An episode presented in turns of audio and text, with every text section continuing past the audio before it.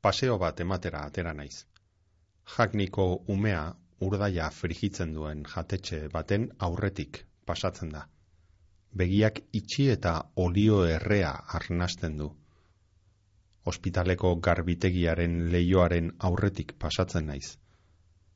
Begiak itxi eta beldurra eta saboi leungarria arnasten ditut. Biok kaskoak daramatzagu. Munduaren amaierako zarata ez entzuteko. Irakurrieran, Euskaraz argitaratuten dan literatureari buruzko irrataioa, poesiaz, ipuñaz, elabarriaz, saiakeraz, antzerkiaz, iraganaz, orainaz, geroaz, urteetakoaz, egunerokoaz, bizitzaz, literaturea, euskeraz. Zer idazten deutzagu Euskaldunoko geta bat mendean? Zer irakurten dugu? Liburuak berbagai, idazleak berbalagun, ordu betez, patxadas, prisabarik, euskaraz argitaratuten dan literaturaz, gutaz, bizitzaz, euskal idazleen elkartearen ekimenez, bizkaiko foru aldundiaren laguntzaz, bizkaia irratian, irakurrieran.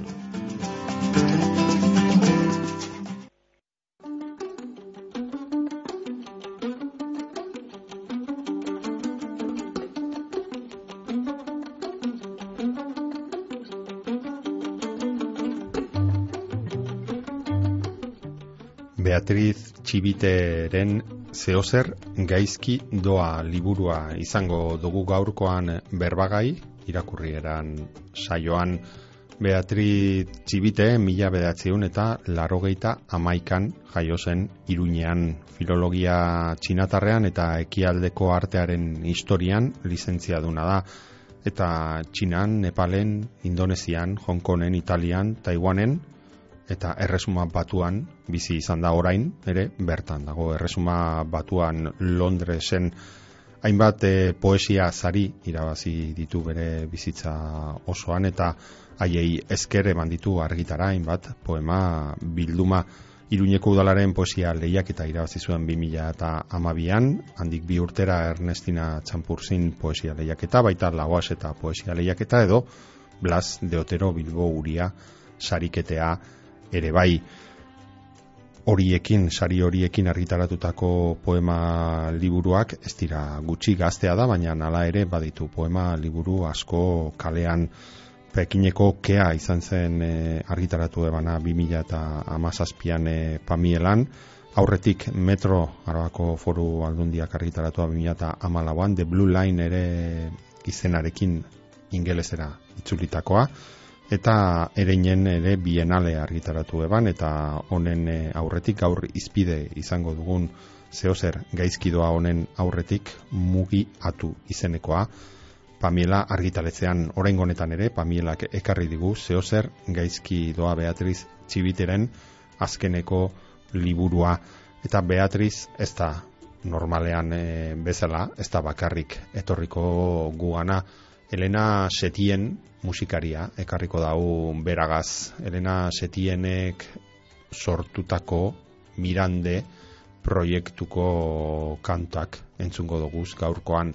Elena Setien musikaria donostian jaiotakoa da, mila behatzen eta irurogeita amazortzian, eta gure gaurko protagonista bezala kanpoan e, ibilitakoa urte luzez, amazortzi urte zituela atzerrira joatea, erabaki ebanetik eh, Danimarkan bizi izan da urte luzez Elena, Kopenhagen, eta bertan sortu zuen Little Red Suitcase e, taldea, biko taldea, 2000 eta bosgarren urtean eta talde horrekin irudisko atera zituen. Hortik eh, aurrera beste talde batean ere parte hartu zuen 2011 garren urtean Markus Pesonen jendeket izenekoa eta hor jum diskoan eh, parte hartu eban 2013an e, ekin zion bakarkako bideari 12 Sisters diskoarekin. Eta 2016an erabaki eban Donostiara itzultzea Danimarkatik eta beste disko batzuk etorri ziren. Gero Mikel Aspiroz teknikari eta arreglistarekin elkarlanean eta 2000 eta e, 2000 eta emeretzian ere beste diskoat Another Kind of Revolution e, atera eban, berriro ere Mikel Aspirozekin 2000 eta hogeian berri Xavier Erkiziarekin e, batera Mirande proiektua jarri eban martxan. Eta Mirande izeneko diskoa kaleratu eben Forbidden Colors diskoetxean e, atera, atera ebena. 2000 eta hogeian esan bezala eta disko horretako kantuak entzungo ditugu gaur Elena Setienen ahots eta teklatuarekin.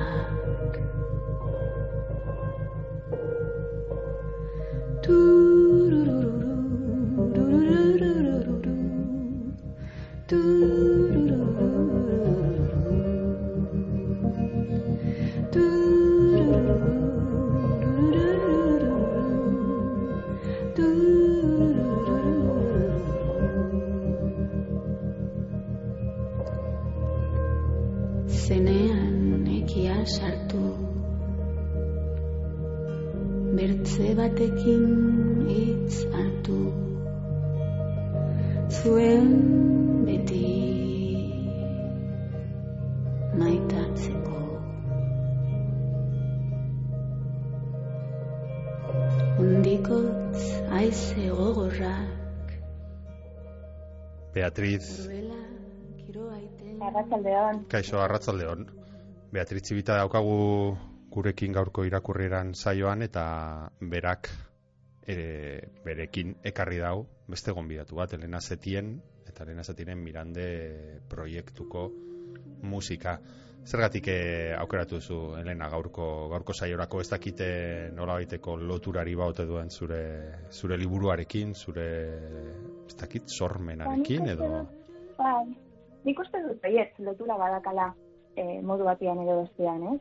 Ni Elena Zetinen musika konfinamenduan ezagutu nuen, eh, Indonesian egindako lagun baten bitartez, bera Kordobakoa zen, eta etzekien Euskaraz, Beraz, Elena zetienen abestiak bidali zizkidan itzultzeko.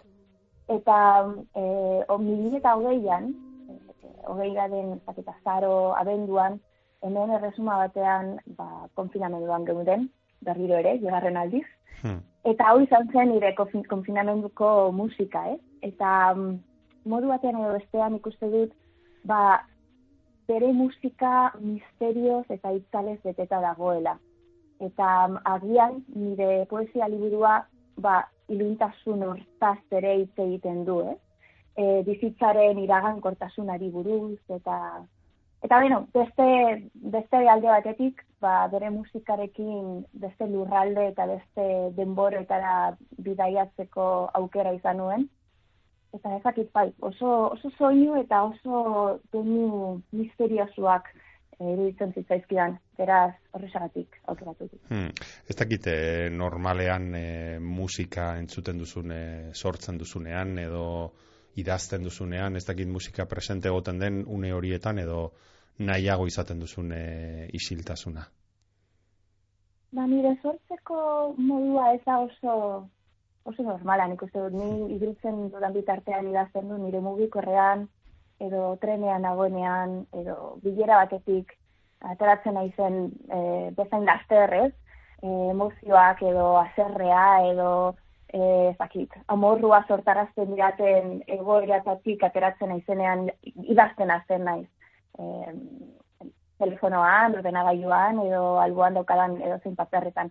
Beraz, ez, ez dut musikarekin idazten, baina musika nire ondoan dago lan egiten dudan bitartean, edo mm, paseo bat altzera joten naizenean, edo lokartzen naizenean, beti jartzen dut musika nire alboan. Beraz, e, nire laguna bezala ikusten dut, ez? E, baina idazteetako momentuan, edo momentu hortan bereziki, ez, ez dago, ez hmm. Beraz, hartuko zaitu hemen ari gara egiten e, saioan, e, zera, idazleak elkarrizketatu ala, ala bi, bi multzo, ez da, ba, erabiltzen dutenak musika idazterako orduan, eta, bueno, beste momentu batzuetan erabiltzen dutenak, eta idazteko orduan isiltasuna behar dutenak, beraz, bueno, -hmm. momentuz hartuko zaitugu isiltasunaren bandoan, idazteko orduan, naiz eta... Ba, isiltasuna baita ere zarata, eh? Mm. E, zarata edo bizitzaren zarata. Hmm. behar dut idazteko. Hmm. Bon, orduan... Beraz, ez zita baina zarata. Ha, orduan beste, hori da, orduan beste multzo bat irekiko dugu, e, mendik aurrera ere galdetuko diogu, urrengo ia, irun multzo emango dizkiegu aukeran, isiltasunarena, musikarena eta zaratarena, ere bai, ez, iriarena. Oso presente dago iria zure poemetan, gero hitz egingo dugu horretaz gehiago, ze barrura, liburuen e, barrualdera sartu aurretik ere, gustatzen zaigu azalean egitea geldi alditzo bat, ez, liburuen portadetan, mm iruditzen zaigulako oso osagarri importantea dela, ez da, liburu batean, azkenean e, irakurleak ere ikusten duen lehenengo, lehenengo gauza izaten da, ez? Eta hor ere mila modu daude, ez, e, bueno, ba, portada bat e, osatzeko orduan, batzuetan idazleak berak proposatutakoa izaten da, beste batzuetan e, argitaletxeak edo bien e, arteko lanean, ez dakite nola iritzi zineten e, zehozer gaizkidoa gaur ekarri duzun poema liburu honen e, portada honetara. Ba, pamiela, kaskazasun oso ematen dit e, nire portadak aukeratzeko, eta hori biziki e, eskartzen diet. Hmm. Ze, ba, nik uste dut, bueno, irudiak eta, eta artea nire, nire poesietan, baita nire bizitzan ere, e, garantzean dia daka, eh? Eta, e, zehozer gaizkidoaren azala, um, kolas moduko bat da, kolas hmm. berde bat, eta bertan ikusten dugu, ba, neskatxo bat, guri begira, eta mm, hainbat um, dinosaurio, eh, animali batzuk, zutigel bat agoela, hmm, hmm. eta mapa bat, ez? Eh, hiri baten mapa bat. Zardun ikusten dut elementu guzti horiek osatzen zutela barruan aurkituko dugun eh, olerkien zatiak. Eta fragmentazio hori, ez, kolasaren fragmentazioa, ere gustatzen zitzaidan. Beraz, bueno, nik egindako kolasa da. Uh -huh. Eta berde koloreak ere garrantzi handia daka, zein uh, naturari buruzko poemak sartu izan ditut zinuma honetan, eta etorriko den natura baita ere ez, eh? natura berria edo natura ezain naturala. Hmm. Portadan, e, izenburuarekin, e, osea, ne, e, irudiarekin batera, izenburua ere badaukagu edo izaten dugu, ezta, e, liburuetan, kasu honetan zeo zer gaizkidoa, zure liburuaren izenburua, ez dakite ez da izaten erreza, ez da poema liburu batean e, izenburu bat aurkitzea, ez dakite zelan etorri zitzaizun, hasieratik argi zen eukan e, izenburua eta hortik aurrera sortu ziren poemak edo, edo alderantziz izan zen, eta poemen ondoren e, aurkitu ote zenuen izenburu hori. Ba, alderantziz izan zen, e, hasiera batean beste izenburu bat zeukan, irla ditu nuen e, denbora batzuetan. Zein, e, zer gaizkidearen poesiak orain dela post urte idazten hasi nintzen. Post zei urte zakitzera. Bi mila eta magostean, uf, zortzi urte. Mm, nengoela. Eta Hongkonen irla batean bizi nintzen. Eh, Hongkong irlaren eh, ondoan zegoen beste irla txiki batean.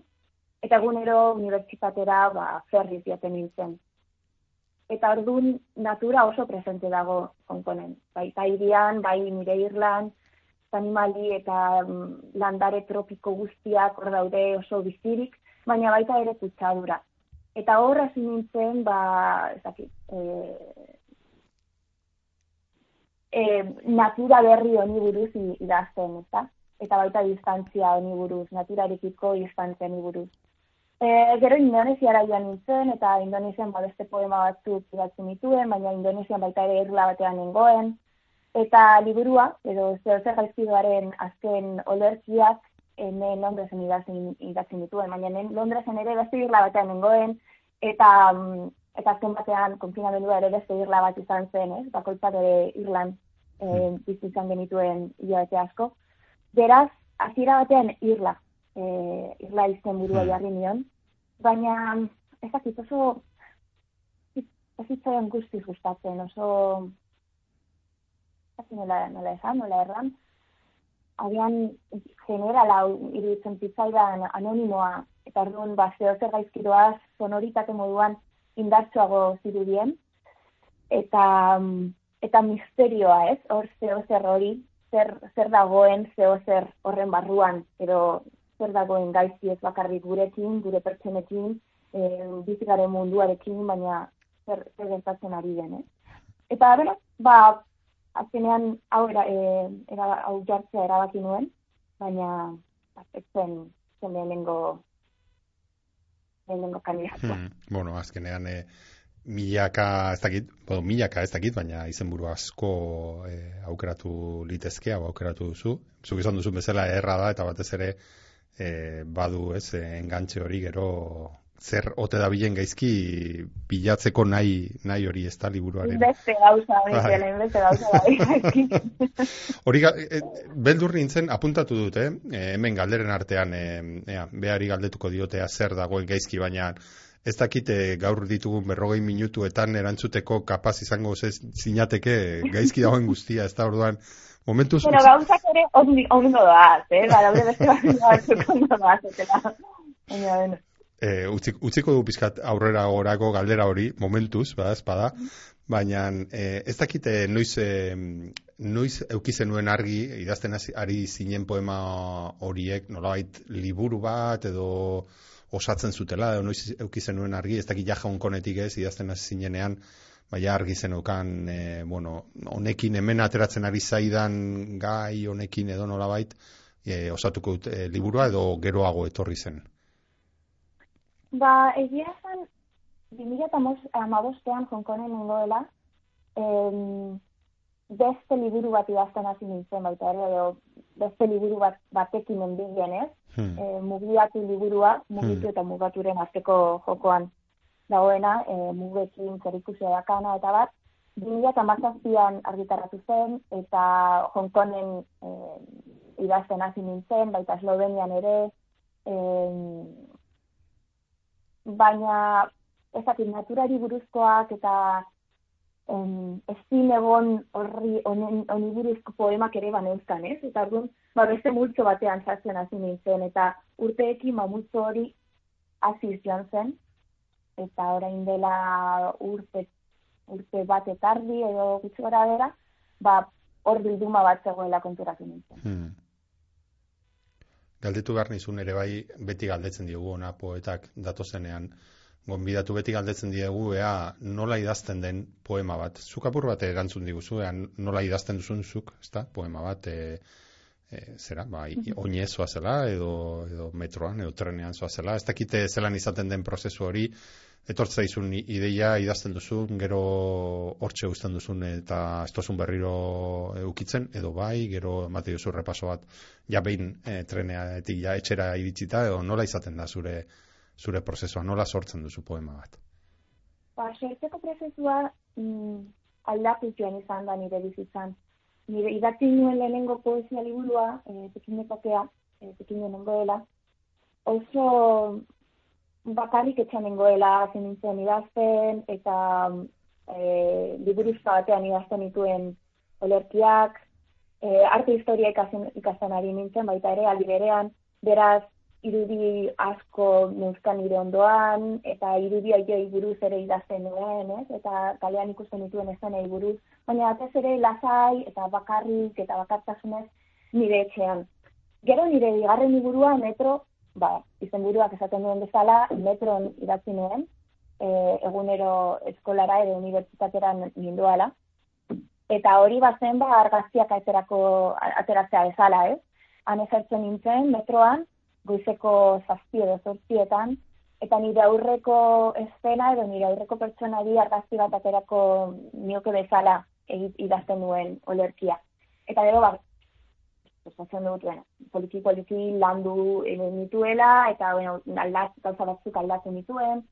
E, eta gero, azkeneko bi, eta bai, azkeneko bi liburu hauek eskat ezberdinak dira, ez? E, mugiatu eta zer zer gaizkiroa. Eskat politiko, politika, politik, eta gehiago daukate lehen tartetan, eta personalagoa sentitzen ditut. Zein, em, ba nire aurrean, azerrean zorrarazten didaten e, gaiei buruz idazten dut, ez? edo beldurra zorrarazten didaten gauzei buruz.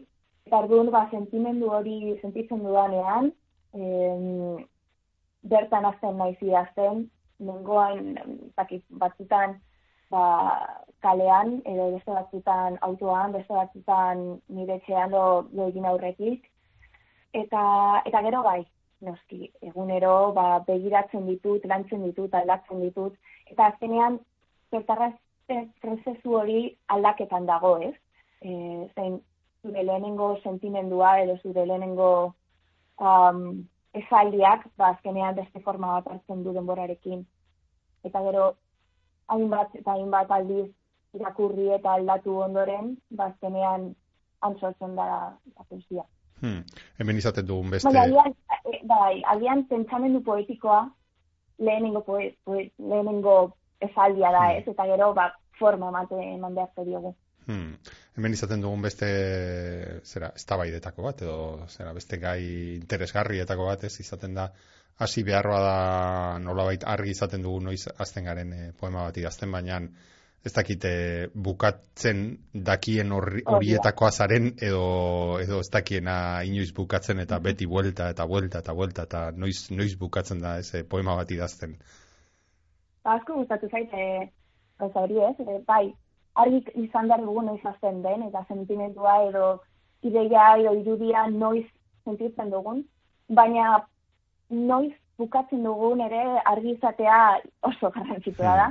Hmm. Ni badak, bai, nik uste dut ez naizela gehiagi aldatzen ditu de, poemak gehiagi aldatzen dituen erbait, em, eta sentitzen dudala noiz, uh, bueno, azken produktorekin eh, ondo sentitzen naizenean hor gelditzen naiz eta beste kontu batera jaten naiz, ez? Beraz, badakit noiz amaitu, badakit noiz bukatu, eta gehienetan ondo, ondo sentitzen naiz, ez naiz, hmm. asko nire buruarekin azarretzen. ba, do, doain handia da hori, eh? jakitea, jakitea bukatzen, jakitea askatzen, ez da, da, bai, azkenean. Eh, askatzen hori da, bai. bai ez, astea bezain, poema bat, eh, astea bezain garrantzitsua da eh, bukatzea, eta zatea, bueno, listo, jazta, ez, e, onaino, eta, eta orain, ja, egin dezala bidea, ez, nola baita. E, esan dezagun, hemen e, bildu dituzun e, poema hauek, hola, ja, sartuko gara pizka bat, ez, barrunantza. E, esan dezagun, hola, poema laburrak, direla, nola bait, poema laburrak oso zuzenak, ez da, eta ez dakit, eguneroko tasunarekin e, oso, oso lotuta, ez, edo eguneroko tasuneko figurak, edo irudiak, metaforak, ez, erabiltzen dituzula, oso paisaia urbanoak. Orain kontatu diguzunez, e, zure idazketa prozesua nora den, hasi gara pixka bat e, ulertzen, ba, hori xe, zergatik den, den horrela, ez da, oso, oso gauza zuzenak, e, oso argi nola bait, ez, eta, eta bueno, e, egunero ikusten ditugun e, kontuekin e, egindako e, poesia, poesia izaten da zurea, ez dakit, nola bait, ados zauden, e, zera hauekin edo. Bai, e, kuriosoa da zen, zert, azken liburu honetan e, daudena olerkiak, nire lehengo liburuan zan zeudenak, baina pixkat guztiagoak dira, eta nik uste dut estilo aldetik ere aldatu dudala, ez? Lehenengo liburuetan oso estilo, bueno, ezi aldeko e, zuntza hmm. zen e, olerkietan, eta oso oso xumeak ziren, oso laburrak, eta bai, oso oso, irian oso erratuak, eh? Hmm. iriari buruz eta iriko pertsonei buruz. Azken hauetan, piskat, ez berdin sentitu egin naiz, eta sentimentu eta emozio gehiago sartu ditu dela sentitzen dut. Baina gian, oker nago, ez dakit. alde bat, ba, interesgarri ere pentsatzea, eh, bueno, nire aitari eskaintzen dizkiot, eh, hmm. dengo zeo zer gaizkidoaren hmm. e, guztiak, nire aitari eh, zinita dago liburua. Eta horrek ere badakazer ikusia bertan idatzi izan ditudan olerkiekin, eh? Zen, nire aitak orain dela hogeita mabi urte, e, nire adina zeukan, eta berak ere e, liburuak idazten ditu, olerkiak idazten ditu, eta nire ustez, bueno, olerki libururik ederrena argitaratu zuen orduan, orain dela hogeita mabi urte, e, kai ez poko transitadaz e, ditutakoa. Mm. Eta bere olerkietan, bat munduaren beldur zen, eta horri, horri buruz asko idatzi zuen, eh? Eta alde batetik, nik uste dut nire poesia horren e, erantzuna dela ez. Eta mm, bere, bere poesia egun kortasun lazai eta eder batean e, e, zegoen errotuta ez. Eta egun kortasun horri buruz hitz egiten zu, baina beldurraren aldetik. Eta uste dut nire poesiak orain, e, hogeta amabi urte ditu dela, hmm bere poesiari e, bere poesiari erantzuten diotela, eh? E, baita ere akunkortasun gazai batean errotuta, baina datorren munduaren beldur. Hmm. Beraz, e, erantzun giza ez dakit. Hmm. E, baina, eta hori bai, parteko une txikietan, ba, zoragarria eta ederra dena bilatzen dut poesia, nik uste dut hmm. poesia hori dela ez hmm. e, iluntasunean aurkitzen dugun altxor txikia. Hmm. Beraz, bai, egunkortasuna hor dago, eta nik uste dut oso garrantzitua dela nire poesian, zein em, guztiok ulertzen dugu egunkortasuna, eta nik uste dut poesia jendeak ulertzea garrantzitsua dela, zein, bueno, nik nire edukotearekin hitz egiten dudan bakoitzan, berak esaten dut, ba, poesia ez dut hmm. zertan, e, ulertzen, ez, beste mundu bat da, eta nik esaten dut, baina, ez esan ez, Ba, e, eguneroko em, eszenetan edo eguneroko irudietan ere poesia aurkitzeko gai gara eta hor horretan e, jarri nahi dut argia edo fokua nire nire poesian. Hmm. Be, bada, Ez dakit, oso ondo erantzun dudan bai, baina bikain, bikain erantzun duzu, ze azkenean eh, horra iritsi nahi nuen ez da, e, nolabait, iruditzen zait, ba hori, bai, beti poesiak badauka, ez, e, bueno, oso iluna da, oso saia da irakurtzen, eta bueno, badauka alako, e, ez dakit, fama bat, e, auskalo nondik e, ateratakoa dena, segurazki asmo oso honez ez dena eraiki ez da poesiaren kontra, baina ne, izango nuke, hori ez, e, zozer gaizkidoa honetara urbiltzen den, irakurleak alde horretatik horrelako aurriritziak baldin baditu denak eroriko zaizkiola e, bapatean, ez? E, aurkituko ditu Hori dut, bai. bai. aurkituko ditu oso e, irudi ederrak, baina oso modu ulergarrian edo hurbilean edo berak ere egunerokoan bizi dituen gauzekin lotuta, ezta? Eta azkenean da zuk esan duzuna, ez? Nik uste dut osarik eta ederra dela liburu honetan dagoena, inzuen ere horretik, ez? Ba, lotzen gaituelako gure eguneroko bizitza horrekin eta hortik ateratzen duzula e, poesia, ez? Nola baite poema hauetan, ez? Bai, oza, adibidez, Elena Zetienen musika entzun dugu hasieran hmm. eta nire ustez, bueno, ez nire ustez, baina egia da e, musika edo lirika guztiak badakala poesia, ez? Hmm. Eta, bueno, musika, ba, egienetan entzuten dugu, egunero, eta ez dugu nioz pensatzen haze zaila mm. den musika entzutea, mm. eta, bueno, mm. posiari buruz da ideia hori dakagu ez, eta mm. ideia hori alde batera utzi ustea nahi, nahiko nuke, eh, ezakit, Euskal mm. abezlarien kantak entzuten ditugun bezala, ba, Euskal idazleen poesiak ere, eh, irakurtzeko gai garela eh, erakutsi nahi Mm aita ipatu duzu eta aitarekin e, irekitzen duzu liburua, dorenengo poema, ez? Aita beti dago pozik, ez dut ulertzen nola, posible beti zoriontzu.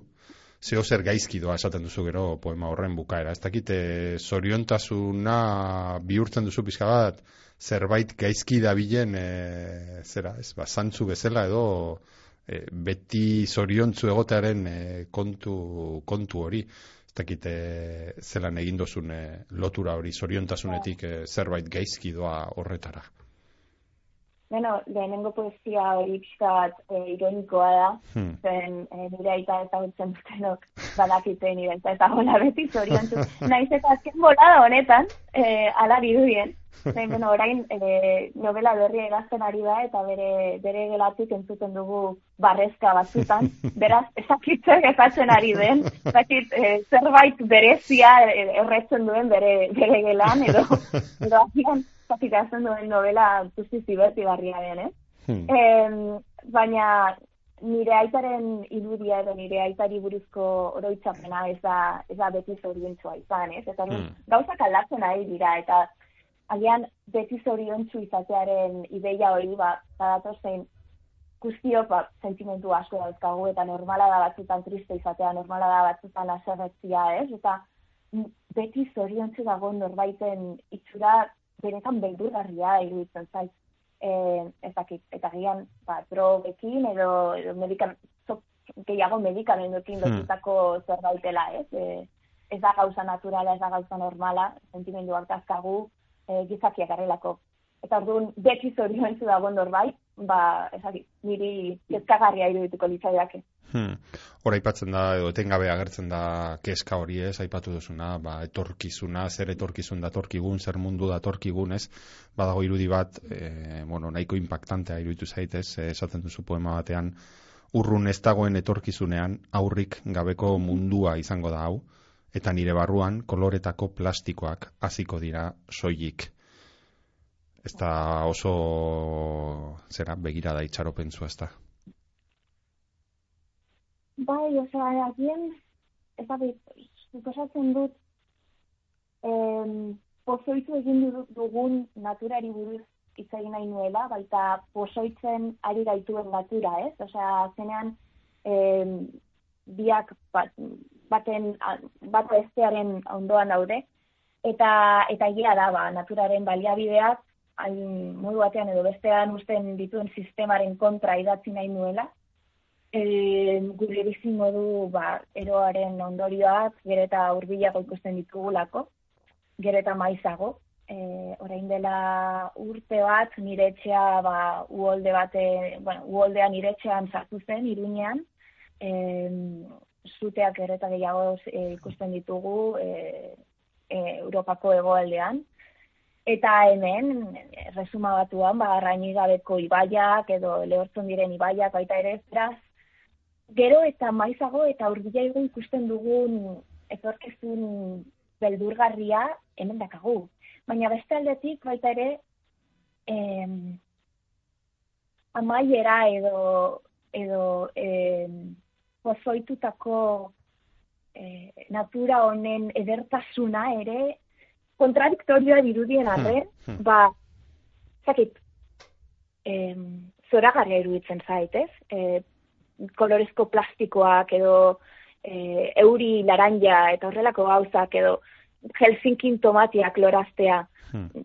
Gauza, gauza bitxiak dira, ez dira gauza honak, e, eta horri buruz idatzi eta hitz egin behar dugu, baina baita ere irudi bezala edo um, arte bat izango balitz, e, balitz edo e, fotografia bat, ba, biziki erakartzen e, didaten gauzak dira, eh? Hmm. Badago ala ere beldur bat, ez da, e, ohartzen ari garela, bueno, gauzak gaizki zela, eta mhm. ja, dagoeneko begien aurrean ditugu gaizki zen gauza horien guztien ondorioak, ez, eta ala, eta horrek nolabait ere beldurtzen gaitu, ez, badago beste poema batean, esaten duzu, ez, biok, kaskoak daramatzagu munduaren amaierako zarata ez entzuteko, ez? Badago alako jarrera bat ere bai, ez? Beldur ematen diguna, bai, edo eta... ikusi nahi eza, edo, ez? Eta baita ere kontradikzioz betetako bizimoduak e, jarraitzen ditugula, ez? Mm. Osea, ni horri, honi buruz idazten dut, baina nire nire bizimodua bat bizimodu eroa da, eta asko edo gehiagi bidaiatzen dut, mm. eta asko konsumitzen dut, osea, zenbatean konsumitzen dudan guztia plastikoz beteta dago, eta dun kontradikzio hiei buruz ere idatzi nahi nuen, ez? E, ez kanpotik, baita barrutik ere, e, ez beste batzutek egin duten duten ari buruz edo e, beste generazio edo benaudan belaunaldi batzuk e, naturari egin duten ari buruz, baina baita ere gure bizimoduari buruz, ez? Eta kontradikzio eta ezakit bizimodu honi buruz hitz egitea. Uste hmm. dut, e, ba, nahi eta ezkoa dela hmm. bizitzen dugun momentuetan. Hmm.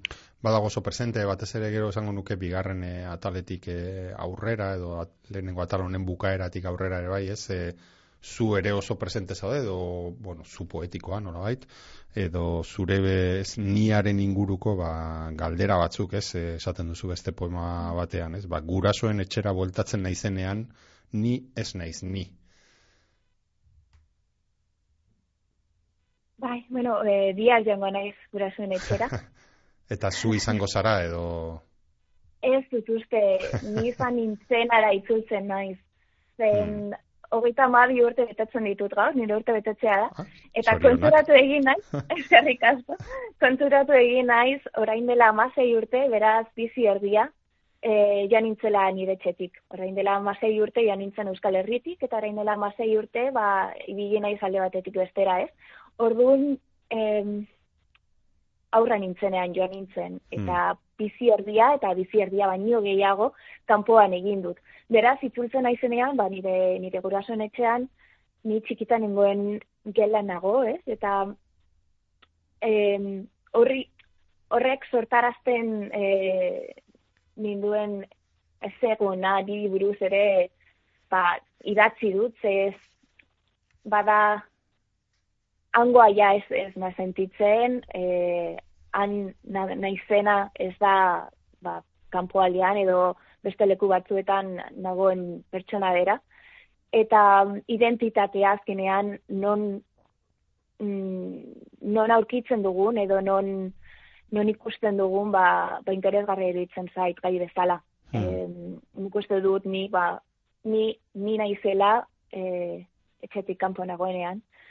Eta, eta legaketik ez dira ibiltzen edo ekan egiten dudanean, ez? Eta orduan, ba bai, uste dut bigarren atal hori, e, edo bai, bigarren eta hirugarren atal horiek piskat batxelanagoak direla eta distantziari buruz eta nor naizena edo nor, iz, nor izatera iritsi naizena, di buruz ere hitz egiten dutela. Hmm beti da identitatearena, ez da beti da, bueno, mila foku dituen, ez, alako kaleidoskopio moduko bat, ez da, zer nola, edo zerekin osatuta dagoen identitatea, ala ere, bueno, ez e, oso gaztetatik alde zenuen, edo joan zinen hemendik, ez da, baina nara ere, bueno, jarraitu duzu, naiz eta hemengo ez sentitu asko, edo igual sentitu gehiago nazatu zenean paper bat, edo ez egiten duzula, ala ere jarraitzen duzu euskaraz, eh, idazten horri bai heldu dio zula, ez dakite zure identidadearen parte bat ere izango da hori igual. Bai, beno, Euskarez idaztia alde batetik ardura poetiko eta politikoa dela uste dut. Hmm. E, bigarren arrazi esango litzateke, ba, nire baitan hizkuntza ez galtzeko e, egin dudana alegina dela, ez?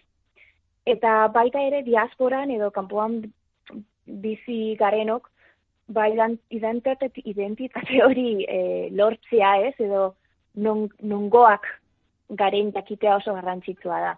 Ezken batean ikuste dut, e, kanpoan bizi garenok, diasporan, beti behar dugula antla bezalako zerbait, ez? Naiz eta e, oso urrunera joan edo urrun bizi, beti jakin behar dugu nora itzuli. Eta horri buruz ere nire aitak idatzi zuen den e, liburu hortan, beraz, lehen e, itzoien dudan liburu mm beraz, nik uste dut garrantzitsua dela, bai, non, nondik katozen jakitea, eta nondik, nondik katozen jakitea nora joango garen jakin gabe ez, e, zein, nondik katozen baldin badakigu, eta eta gure erroak non dauden e, badakigu, orduan gero eta aberatz, ez dakit, gero eta askeago piraiatzeko edo mugitzeko ahal izango gara. Beraz, bai, Euskaran lortu dut nire identitate intimoena, e, eta baita ere ba, ba, oroitzapenetan, ez? eta hmm. memorian, eta eta tradizioetan, osea, beti itzultzen aizen tradizioetan, eta nire familian, oso familian dia dakat iruñan, eta beti ara itzultzen naiz. Ez? Mm. horroietara edo edo han izan nintzenaren e, oroitzapenetara. Hmm. Epatu dituzu. Zen, han oso izan nintzen, oza, hmm. nire nik ez nuen inoiz ere ez egin, ez? E, joan nintzen, Euskal hmm. Herritik joan nintzen, baina ezakat e, oroitzapen e, ezakit tristerik hmm. edo, edo ez, beste motatako arrazoik e, hmm. gaizki sentitzeko. Hmm. Aipatu dituzu iragana ez da nondi zen, aipatu duzu etorkizuna nora joan nahiko genuken horretaz ere, badira bi pasarte zure poemetan, tximeletak ia, tximeleta iak nonai e, atalean, ez da, esaten duzu hmm. iraganera begira lehenbizi, beti nabil amabost urte izan nintzenarekin pinponean jolasten. Zelandoa partida hori. um, ba, ez dakit, beti galdetzen dio nire boruari, ea nire nik orain dela, ez dakit, amazea, amazea urte zenaren neska, ez, e, nita zarro egongo den. E, eta uste dut, hartzen ditudan erabaki asko, ba, hortan, e, e, pertsona edo amabost urteko hmm. pertsona horretan jartzen ditu dela, ez? E, nik uste dut amabost urtekin, amabost amazei urtekin oso pertsona heldua nintzela, orain baino helduagoa, ba, posible da. Eta um, gauzak oso argi nituen. Orain gero eta argiago, e, gero eta e, zalantza gehiago dauzkat nigan eta bizi dudan e, munduari buru ez. Eta arduan, ba, bai, e, ama bosturteko neskatxa bizi eta argi eta zorrotz horrekin, ba, konversazioak eta elkarrezketetan aritzen naiz e, askotan mm, erabakeak hartze hartu behar ditudan bakoitzean. Hmm. Aurrera begira ere, hain zuzen, zalantza horiek aipatzen dituzu beste pasarte batean, ez? Badakizu jada zer egingo duzun zure bizitzarekin, galdetzen dit, eta egunero, erantzun berri bat ematen diot. Beraz, oraindik, zango nuke beha, ez dakizula zer egingo duzun zure bizitzarekin. Hori argi dago. Hori da argi daukadan gauza bakarra. bueno, ez da gutxi, ez da gutxi. bai, eh, nik uste dut, bi urtero edo hiru urtero eh, bizitza zaldatu nahi dudala, ez? Eta lanpostu utzi hmm. eta beste leku batera joan eta bizitza zedotik hasi. Orduan, eh, hemen Londresen jada lau urte igarro ditut, entzulin nintzenetik, Indonesiatik intzulin nintzenetik, eta ba, beste leku batetara joatea espero dut, e, ez dakit, planak egiten hasi naiz, mm. e, lapustu berriak hilatzen, e, ikasketa berriak azten, eta ordu nor daki, agian hemendik hilabete batzuetara ba, Helsinki egongo naiz, edo, edo beste nun baiten. Hmm. Azken e, atalean, lehen aipatu zueren, nahi aurrekoak baino, bueno, batez ere baino personalagoa, ez, gero eta e, zure zu poetiko hori ez, gero eta presentago dago poemetan aurrera egin ala liburuan, azkena, iruditu zaitola oso, e, ez dakit nola esan, ez? E, bueno, aldo batetik pixat eklektikoa, baina gero ere, e, ez dakit, eldarnio batean bezala, edo igual izan da, e, justo irakurri dudala, azkeneko zati hori ni ere sukar pixka batekin nengoen, eta azkeneko zati hori irakurri dut, eta egia zango izut oso, ondo pasatu dut, oso bat zetorren nire sukar egoera horrekin azkenego atal horren e, poemak, ez, iruditzaian, pixkat, iaia bizioak ikusten nituela, eta alako, bueno, oso, oso zera, ez dakit oso esperientzia polita izan da, e, azkeneko atal eh, horretan, ez da gaizorik egon, pixkat, baina nala ere, balio izan dite konektatzeko, ez, nire gaizo momentu horrekin, eta iruditzen zaitor, bueno, badirela, e, ez dakit, irudi batzuk, e, bueno, e, batzuk gogorrak ere bai, ez? E, esaten duzu e, poemetako batean, ez? E, txikitan ez nuen lore saltzaile ez printzesa izan nahi, arategiko tragedia nahiago nuen, mantal odoldua eriotza metalezko erretiluan. Gogorra da, ez dakite bueno, lo, lore saltzaile ez dakit. Bai, reala, ez dakit. bai, ez dakit. Gaur Baina, bai, nik uste dut, bueno, drama queen bat naiz, ez? Eta, e, ba, txiketatik drama queen bat izan naiz. E, bai, eta suposatzen dut, ba, odola, odola eta natural, eriotz, zen, beste olertietan, eriotza beti naturaren eriotza bezala ikusten dugu eh, edo etorkizunaren eriotza, ez, e, aurri gabeko munduari buruz hitz egiten dudanean, eta bar, baina olerki honetan nahi nuen papiskat gure gizakiaren e, funtsa edo gure gizakiaren errealitate horri buruz hitz egitea, ez? Piskat odola eta bizirik egotea zer esan nahi duen, ez? Eta eta bizi bizitzarekin lotutako e, egunkortasun hori, ez? Arakinaren egunkortasuna, hmm. ba presente izatia eta mai gainean jartzea baita ere nortzuk garen eta eta nolakoak garen eta um, interesgarria da ez bakarrik eriotza ba e, zerbait bueno e, albisteetan ikusten duguna edo e, etorkizunari buruz hitz pensatzen duguna e, izatia baita baita ere ba egunero ikusten eta sentitzen duguna, ez? Eta gure odola, gure mm, gure gorputza azken batean. Beraz, bai, gorputzarekin zer ikusia daukan e, poema da. E, hori. Baina bai, pizkat surrealista. Ba, bai, egia zan, e, baina oso, oso, oso irudi polita da, ez? eta behar bada bukaeran, ez, bukaerara helduta aurkitzen gara, aurkitzen dugu beste irudi hori, e, nahiko impactante hori ere bai, ez? E, Helsinkin loratu diren e, tomateak, eta berriro bukatzen duzu, bueno, aziratik daukagun, ez, mantra horrekin, zeo zer gaizki doa, ez, tomateak loratu baitira Helsinkin. Bai, beraz, zeo zer gaizki doa, guzti e, niraita beti zoriontzu dagoelako, eta torate, tomateak loratu bidelako Helsinkin. Bi gauza oso politiak, eta, bueno, aziera batean, ba, kezkatzeko arraizorik ematen ez digutenak, ez?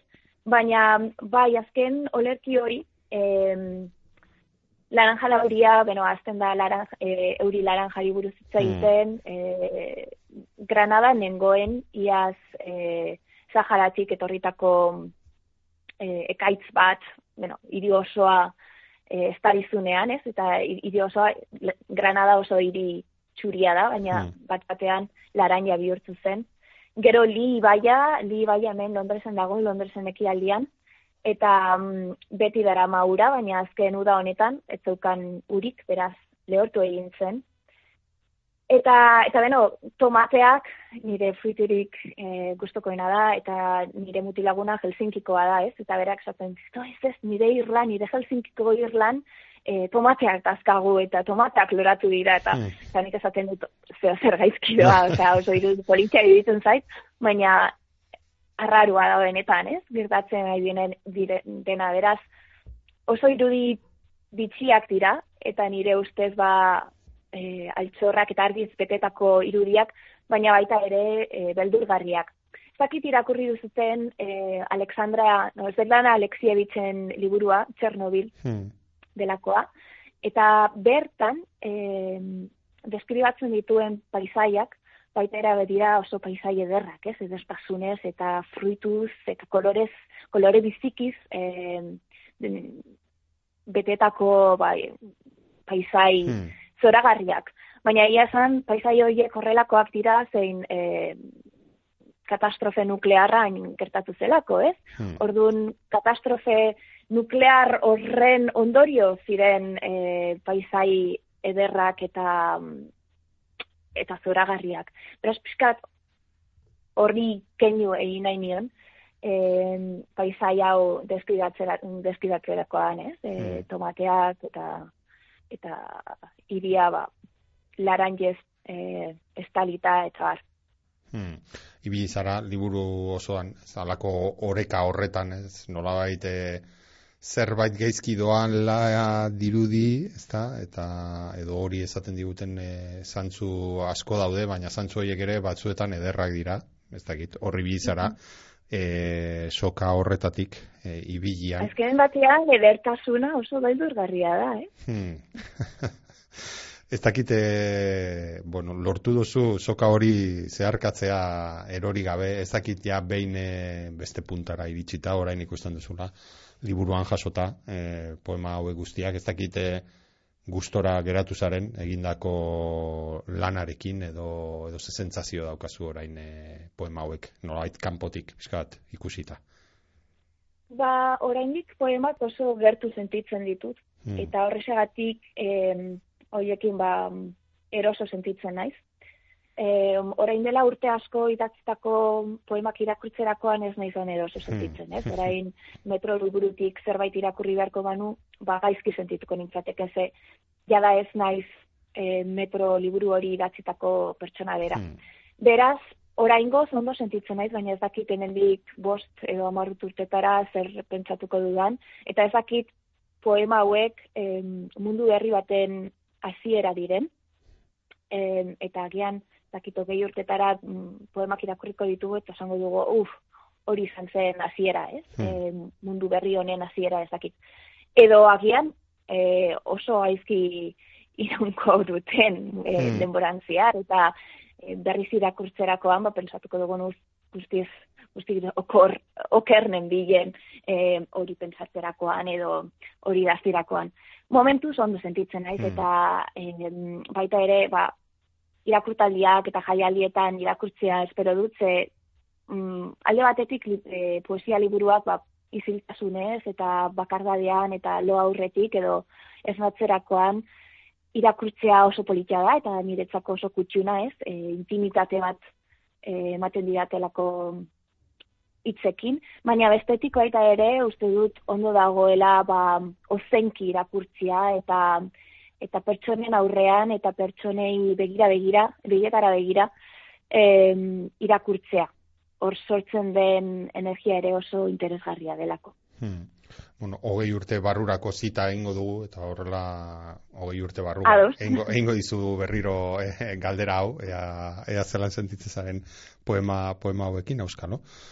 Eh, hori, hori, bueno, hor ez dakit, igual beste nonbaiten ongo zara seguro, ezta? Hor, hor, hor. Hemen bai, airian, eh? eh telefono Hori bai, hori bai.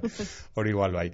Eh, hori hogei urte barru jakingo dugu, ea eh, non, non dikibiko zaren momentu hortan, eta ea zelan zenditu dituzun poema hauek. Orain badakiguna da, hemen eh, behintzat eh, irakurri dugun oso gustora irakurri dugula e, liburua eta beraz beti bezala gonbita egiten diogula gure gure irakurlei irakurtzeko.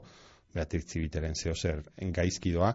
Elena tienen musika ekarri diguzu baina horrez gain ere e, beste poeta baten poema bat ere ekarri duzu. Ez dakit e, zein aukeratu duzun gurekin e, konpartitzeko Bai, e, ba, John Gere diagaren olerkiak, natura berria liburuaren bi olerki, irakurriko ditut. Mm Nik uste dut, e, nire zer gaizkidua liburuarekin oso ondo doaztela. Mm -hmm. Pizka bat argitzuagoak dira, eta mm, baina baita ere, ba, e, tximeleta edo, tximeleta edo pinpinipausi kenioak egiten dizkio, beraz, e, bai, bere natura berriaren tipo ema irakuriko ditu mm -hmm. geri Ba, bea ezer baino lehen eskerrik asko berriro, e, gurekin e, egoteagatik, eta hori zego gehi urte barrurako zita eginda daukagu, orduan, e, orain, orain, orain egin ditu zea, setasun guztiak lotu, eta, bueno, utziko ditu gure gure entzuleak, Jon Gerediagaren e, poesiarekin, Beatriz Txibiteren ahotsean aurrera entzun. Euria. Zabaldu jozu lehioa gauari. Eta ezadazu. Farfalle. Behin eta berriz. Venga. Farfalle. Farfalle. Diok batera. Erbi karatia naiz. Erbi hortzak ditut. Farfalle. Baina zure begien urmailean, gizon bat ikusten dut. Dardaraka eta barrezka. Eta bigarrena. Ariaren alderantz zabaldu dira apazien eta elorrien lorezuriak. Pasoko airea arinduz, garbituz, errurik gabe aldarrikatuz, hasiera amaigabea. Eta urtaro ilunen zeinuak lo daude egurraren bihotzean loratuz doa, dikina, azalean, izilean, zauri baten antzera.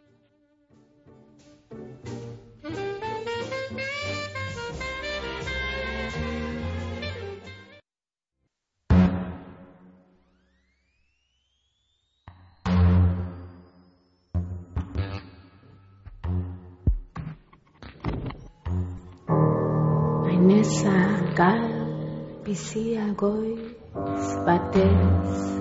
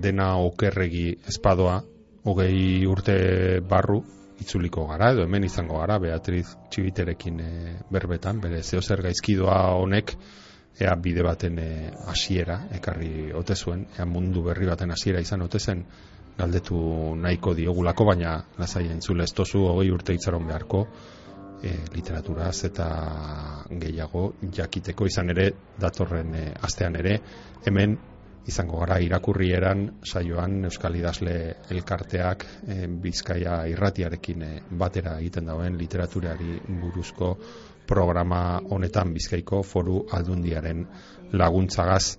Gaurkoak egin doguz teknikan hasier astui eta mikroaren aurrean ni Mikel Aion eta esan bezala datorren astean irakurle eta idazle barkatu eta liburu gehiago bitartean ondo ondo segi eta ahal izatera asko irakurri.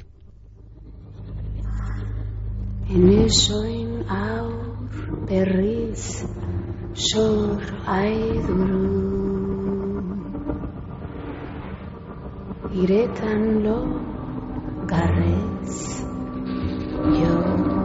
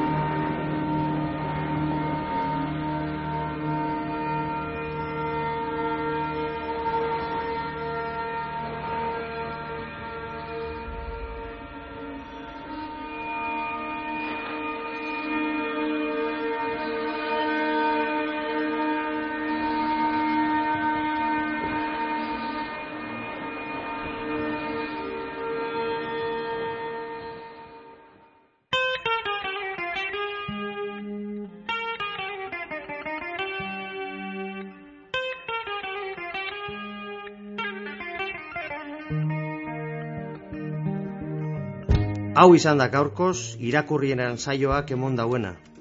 Datorren astean gehiago, hemen, Bizkai irratian.